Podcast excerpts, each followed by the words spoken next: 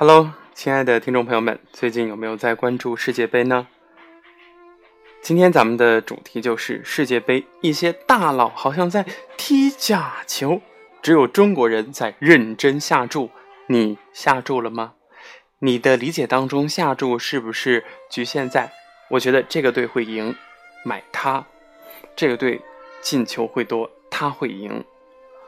这是一种下注的理解啊，这也非常的认真。其实下注还有更多的理解，不信你听我来说。世界杯中国并未缺席。那么以下的内容来自新浪科技，作者是唐子祥。这个夏天最期待啥？西瓜、啤酒、烧烤？No No No，这些都只不过是世界杯的下酒菜。二零一四年的桑巴热曲还在耳边回响，今年俄罗斯风情就已经绽放。等待四年的俄罗斯世界杯终于开赛，虽然我们没有德国队的男模。法国队的豪门也没有阿根廷和葡萄牙的 super star，但是绿茵场上怎么能缺少中国红啊？中国除了足球队没去，基本上其他的都去了。关于世界杯，白岩松这样调侃道：“但是呢，这句话调侃归调侃，除了国足外，世界杯还真的不能缺少中国。今年的赛场上都有哪些中国元素呢？咱们的科技圈又有哪些公司亮相？一起来看一看。”迎接中国球迷，俄罗斯地铁用上支付宝，这真的是走出国门走向世界呀！在家看比赛还不够爽，感受不到现场的激情和热烈，要在现场看才能够更热闹。可是远赴俄罗斯，出行不便，该咋处理啊？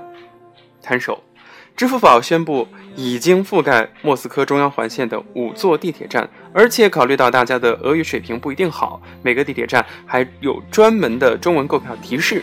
用户只需扫描专用设备生成的二维码并付款，即可获得车票，是不是非常的方便呢？不仅仅是购买地铁票啊，为了迎接观战世界杯的中国游客，俄罗斯约有四千家商户接入扫码支付，包括俄罗斯知名的百货公司，比如说圣彼得堡列宁格勒贸易大厦 （DTL），还有包括莫斯科中央百货商场、国立百货商场。此外，包括一些免税店、本地超市等等，花的开心，玩的快乐。到时候，俄罗斯人民可能会被中国游客的购买力给惊呆了。接下来要说到的就是吉祥物由中国制造。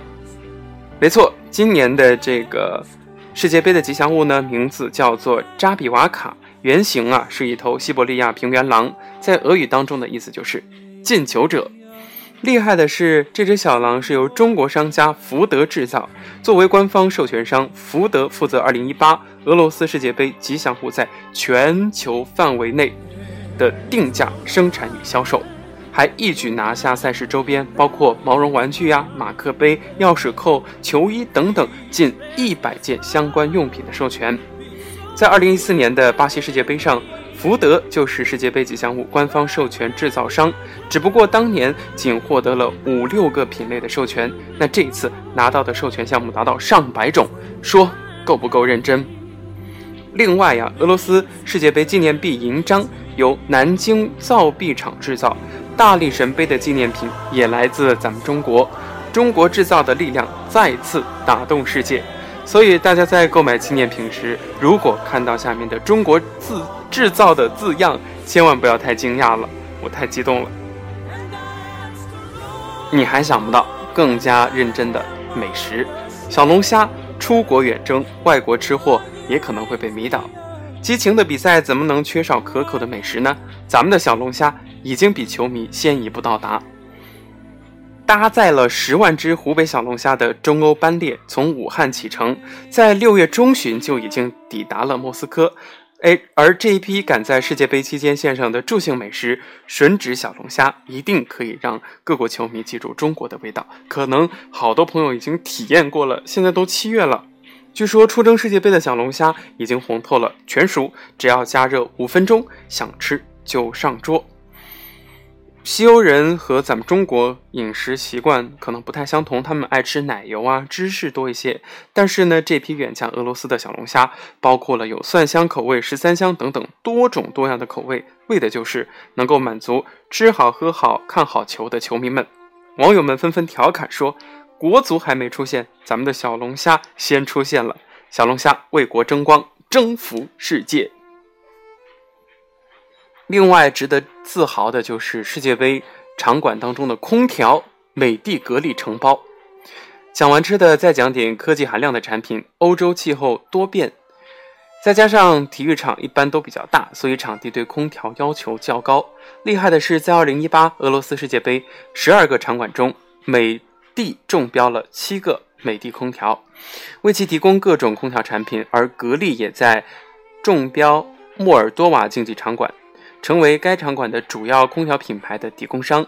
那除了空调之外，世界杯七个新建的场馆中有两个场馆的电梯由中国公司提供，远大柏林特品牌负责莫尔多瓦竞技场和萨马拉竞技场共计六十七台电梯的制造和安装。除此之外呀，在过去的几届世界杯中，赞助商主要集中在欧美啊、日韩厂商，几乎没有中国涉足。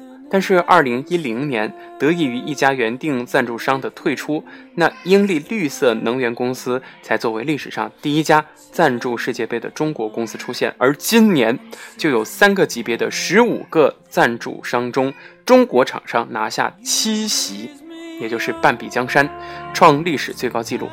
你比如说，大家耳熟能详的品牌万达、蒙牛、海信、vivo、雅迪、地牌、指点意境等等。可以说真的是为国争光了。那还要提到的就是新媒体转播权十六亿拿下，花费是南非世界杯时的十七倍呀。中国的转播权在花费上可以说价值不菲。二零零二年、二零零六年两年世界杯，央视花费了两千四百万元购得转播权。一零年、一四年世界杯中国区转播权价格上涨三点七九倍，到。一点一亿美元。外界预言，央视为二零一八年和二零二二年世界杯独家全媒体版权花费约在三亿到四亿美元。央视拿下了全媒体转播权后，在国内又对其进行了分销。五月二十九号的时候，优酷宣布和央视达成合作，拿到俄罗斯世界杯赛事新媒体直播、点播、花絮等多项权益。对于获得该版权所付出的版权费。阿里文娱集团轮值总裁兼大优酷总裁 CEO 杨伟东表示，由于和央视有保密协议，所以无法直接透露这一数字。啊，他说这个不好说呵呵，秘密。